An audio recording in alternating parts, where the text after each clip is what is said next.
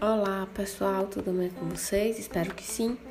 Hoje a gente vai falar a respeito do modelo burocrático, isso mesmo. Quem nunca ouviu falar de burocracia, certo?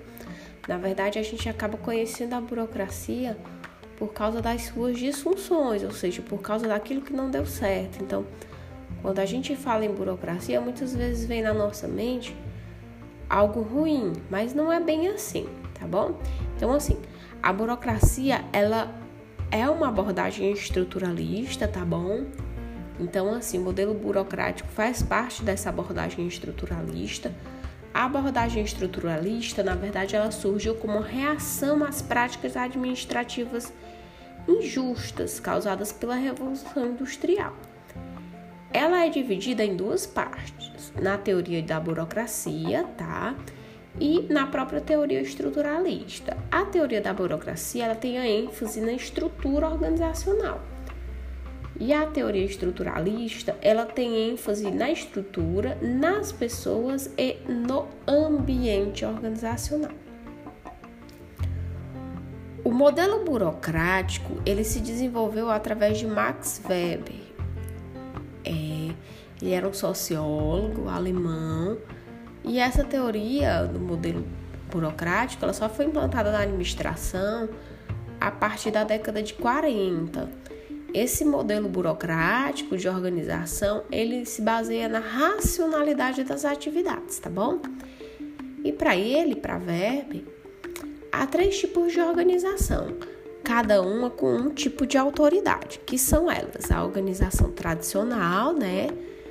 De autoridade tradicional, carismática e a racional ou burocrática, tá bom?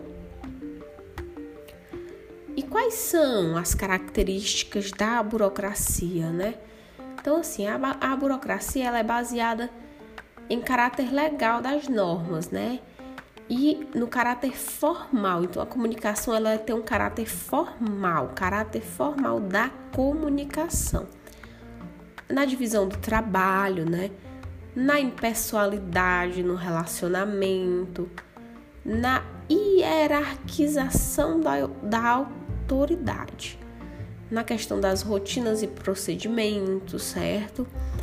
Ela também é baseada na competência técnica e método, além da especialização e profissionalização dos funcionários. Ela é baseada também é na previsibilidade. A gente sabe que muitas vezes nem tudo é previsível, né? Então aí surge as, as disfunções, né? Porque a burocracia ela tem um pouco de é, dificuldade de lidar com a imprevisibilidade, certo? É, as consequências previstas, ela disse assim que tem que ter a previsibilidade do comportamento humano, né? E ela prevê também que existe uma padronização do desempenho dos funcionários, tá bom? Para que aconteça o objetivo, né, da organização burocrática, que é a máxima eficiência da organização.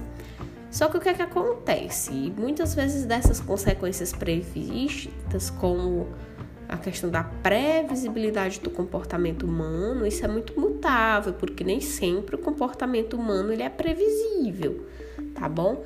E a questão da organização informal, que a teoria da burocracia ela não enfatiza, tá bom? E aí, por conta disso, né, surgem as disfunções da burocratização, da burocracia, né? Como o que a gente conhece muito bem, né? O excesso de formalismo papelório. A resistência às mudanças, né? Os relacionamentos acabam sendo despersonalizados, né? É, a gente acaba, os funcionários acabam tendo, tendo, ficando super conformidade, né? Super conformados com as rotinas e a exibição clara de sinais de autoridade. É, tudo isso, essas disfunções, muitas vezes são causadas pela imprevisibilidade do funcionamento, tá bom? Então, assim, como a gente não consegue prever tudo, o sistema buro... social racional burocrata, ela tem uma exigência de controle, né? E aí ela tem as consequências previstas né? Como a previsibilidade do comportamento, e aí existe a maior eficiência se tudo é previsto, consigo prever tudo. Só que aí nós temos algumas consequências que são imprevistas, e aí surgem as disfunções da burocracia e acaba sendo efeito, tendo o efeito contrário que ela se planejou, né? Então, assim, acaba tendo uma ineficiência por conta das consequências imprevistas.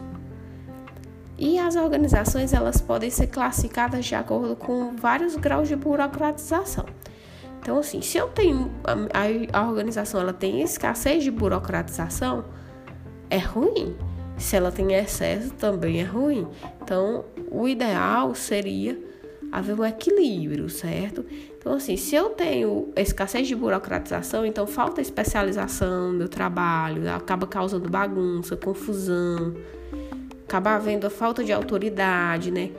Os funcionários ficam com liberdade excessiva, a gente acaba tendo a ausência de documentos, então as coisas acontecem na informalidade a ênfase, como acaba sendo a ênfase nas pessoas, acaba acontecendo o apadrinhamento, tá bom? E a desordem, como consequência de tudo isso.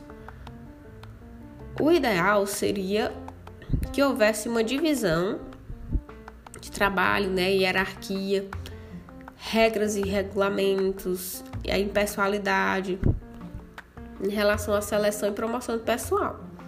Como eu disse, o excesso também é muito ruim, tá bom? Então, acaba causando a rigidez. Um abraço, pessoal, até a próxima aula.